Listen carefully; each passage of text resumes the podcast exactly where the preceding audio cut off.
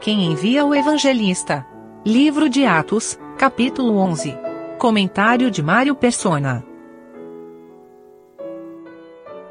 Um bom exemplo da utilidade e atuação dos dons nós encontramos no capítulo 11 do livro de Atos, que, por sinal, é onde os cristãos são chamados pela primeira vez de cristãos, ou discípulos de Cristo, de Cristo, ou seguidores, seguidores de Cristo. Em Atos capítulo 11, versículo 19, diz assim: E os que foram dispersos pela perseguição que sucedeu por causa de Estevão, caminharam até a Fenícia, Chipre e Antioquia, não anunciando a ninguém a palavra, senão somente aos judeus. Provavelmente esses eram então judeus convertidos a Cristo, que ainda eram reticentes de levar o evangelho a outros povos. Mas felizmente havia entre eles, no versículo 20, alguns homens cíprios, de Chipre, e sirenenses, os quais, entrando em Antioquia, falaram aos gregos ou gentios, anunciando o Senhor Jesus. Importante ver aqui que o que eles anunciam não é a igreja, eles não, não anunciam a assembleia, ou não anunciam os irmãos, eles anunciam o Senhor Jesus. Porque esses aqui são evangelistas. E o tema do evangelista é Jesus. É o Senhor Jesus. Esse é o tema. Ele não anuncia modo de vida, ele não anuncia costumes, ele anuncia a pessoa de Cristo. Esse é, esse é o tema dele. E daí continua no versículo 21, e a mão do Senhor era com eles, e grande número creu e se converteu ao Senhor. Ah, então esses, esses que saíram e foram levando, anunciando o Senhor Jesus, eles certamente foram enviados por uma junta de missões, não é?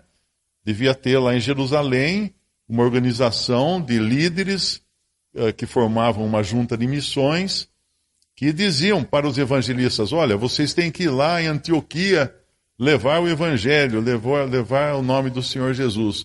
Não, isso nunca existiu na igreja. Nenhum, nenhum dom é mandado.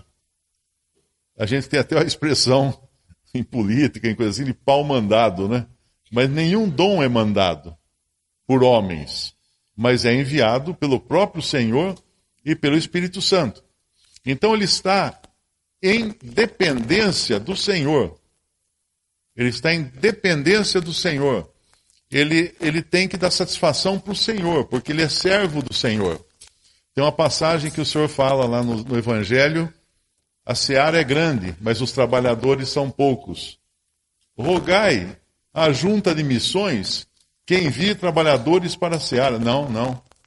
Rogai ao Senhor da seara que envie trabalhadores para a sua seara.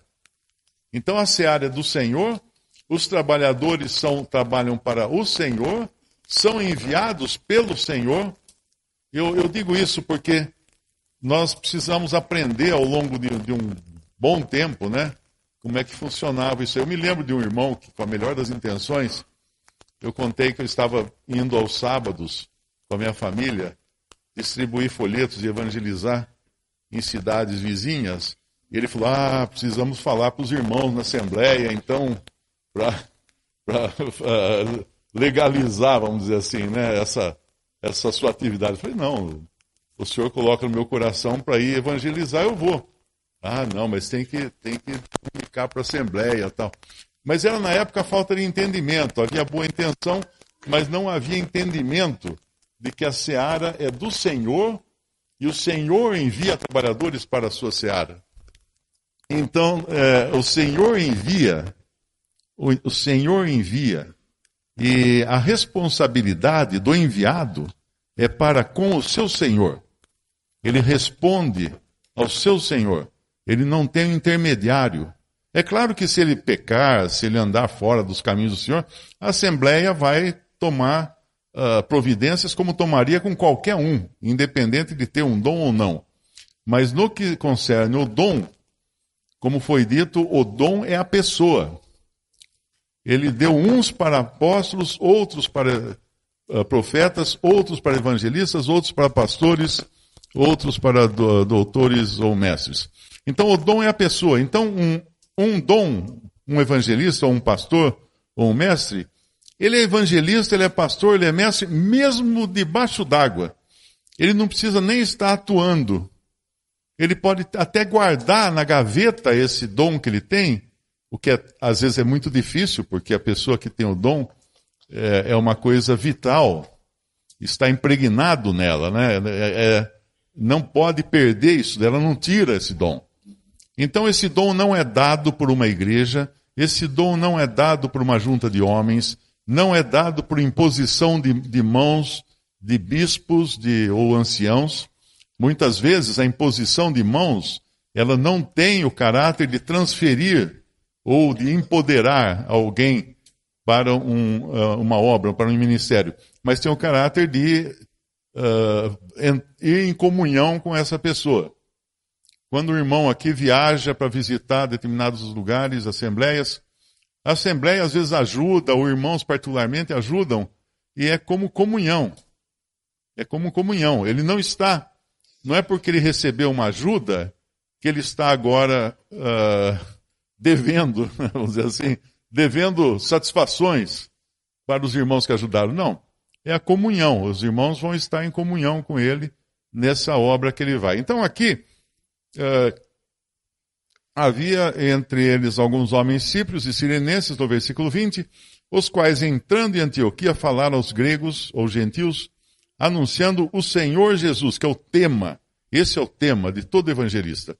E a mão do Senhor era com eles. Ah, não é quer dizer que os evangelistas não eram bons, então? Não eram peritos em, em, em comunicação ou qualquer coisa assim? Não importa. Não importa, tem uh, Macintosh fala no livro dele, Carta aos Evangelistas, ele fala uh, que no, evangelizar não exige eloquência. Se você tem, use-a, mas não que isso seja o que vai fazer diferença na sua evangelização. Porque é o Espírito do Senhor, ou a mão do Senhor, no caso aqui, que vai fazer a obra.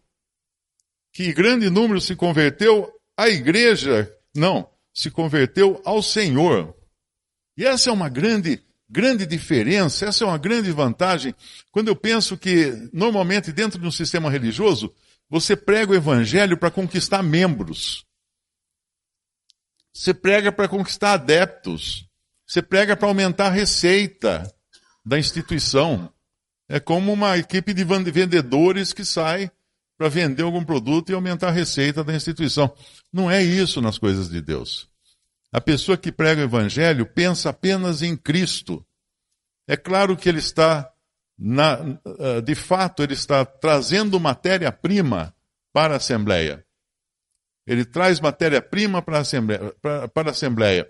Uh, tem, tem, até uma anedota, né, que acho que todo mundo conhece aqui, do cara que foi caçar leão na África e levou um amigo que não entendia nada do assunto.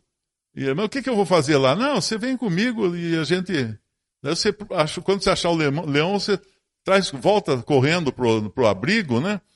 E a gente dá um, dá um jeito no leão. Então o cara saiu sem arma, sem nada. Quando ele viu o leão, ele saiu correndo. O leão atrás dele, ele chegou na, na porta do abrigo, ele abriu a porta, o leão derrapou, entrou dentro, fechou a porta e falou: Aí pessoal, eu trouxe o primeiro, vocês cuidem dele agora. Então, na realidade, o evangelista faz isso. Ele traz, entrega, e aí outros vão fazer o trabalho. E é bendito o trabalho assim, porque a gente percebe que o evangelista muitas vezes não tem um conhecimento profundo da, da doutrina ou das escrituras. Mas tem outros que vão fazer isso. Tem o pastor, que é o próximo dom, e tem o mestre, que vão dar profundidade, então, uh, vão lapidar aquela pedra bruta que ele trouxe ali para a Assembleia. Então, agora é o que vai aparecer no versículo 21 eh, falou que a mão do Senhor era com eles, ou, ou, seja, eles não vão porque eles são eloquentes, eles não vão porque eles têm um, um, um canal no YouTube, eles não vão porque eles têm alguma vantagem competitiva. Eles só evangelizam e se acontece alguma coisa é porque é a mão do Senhor. Porque se não for a mão do Senhor, não vale nada. não vai, não vai ficar nada em pé. Aquilo que. Tem até um versículo né, que, que fala que. Uh, ah, eu vou esquecer, vou lembrar, não vou lembrar. Que se o senhor não, não edificar a casa, em vão trabalhos que a edificam. Então tem que ser o Senhor. Tem que ser o Senhor. E, e a, a versículo 22. E chegou a fama destas coisas aos ouvidos da igreja que estava em Jerusalém. Ué, mas a igreja tem ouvidos? Tem uma igreja ali na esquina, eu nunca percebi que ela tinha uma orelhona grandona do lado. Não, porque igreja nunca foi um templo, um edifício. Igreja sempre foi o, o conjunto dos salvos. Isso foi, sempre foi o conjunto dos salvos. A igreja ou a assembleia é, significa reunião é o conjunto dos salvos, são pessoas. Então chegou esse, essa notícia aos ouvidos da igreja que estava em Jerusalém. E enviaram Barnabé a Antioquia. Esse enviaram também é muito no sentido, é claro que Barnabé, se não quisesse ir, não iria. Tem um versículo, tem uma passagem na carta de Paulo aos Coríntios, que ele fala que ele queria que um determinado irmão fosse, será que era Apolo? Não lembro agora. Uh, mas ele não quis ir. Porque o dom também tem a sua opinião. E ele é, ele tem que saber que ele está sendo enviado pelo Senhor e não por homens. E enviaram Barnabé a Antioquia, o qual, quando chegou e viu a graça de Deus, se alegrou e exortou a todos a que permanecessem no Senhor com propósito de coração, porque era homem de bem, cheio do Espírito Santo e de fé. E muita gente se uniu ao Senhor. Esse é o pastor. Esse é o pastor. Mas como assim o pastor? Ele fez teologia? Não, ele tem um dom de pastor. Ah, mas ele não foi ordenado por uma junta de homens lá na, na sede da igreja mundial, internacional, regional? Não ele recebeu esse dom do próprio Cristo ressuscitado e assunto aos céus, e ele agora tem a autoridade que o Senhor deu a ele para exercer o seu dom, para exercitar o seu dom da melhor maneira. Então, Barnabé tinha um espírito de pastor, ou seja, tinha, um, tinha uma disposição de pastor. O que o pastor faz? O pastor reúne as ovelhas. O, o pastor agrega. O pastor traz as ovelhas para junto de Cristo, anima as ovelhas, uh, cura as ovelhas doentes, uh, apazigua aquelas que estão aflitas. Esse é o trabalho do pastor. Não é um trabalho de púlpito. Ele é muito mais um trabalho de, de médico de médico de residência, né? Vamos chamar assim.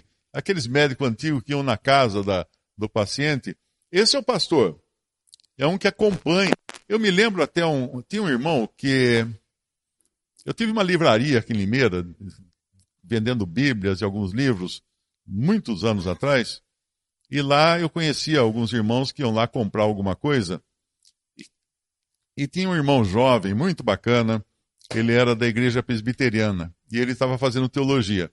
Aí um dia ele voltou lá, tinha se formado, tinha sido empossado pastor de uma cidade próxima aqui, de uma cidade perto de Limeira.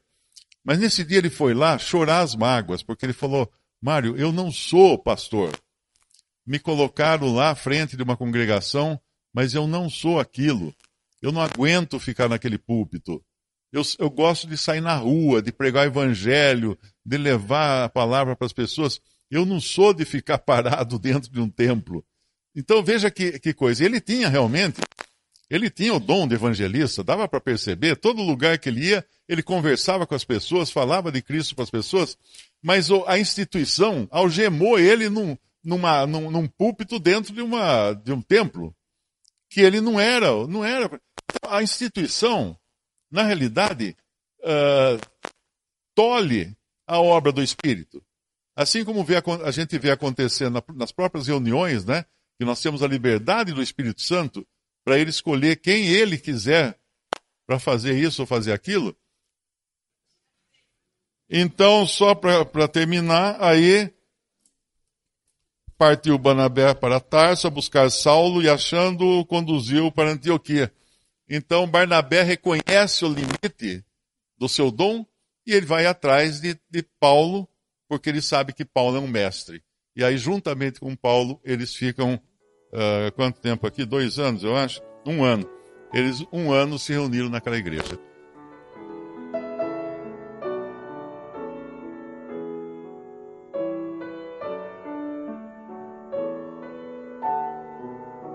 Visite respondi.com.br. Visite também 3minutos.net.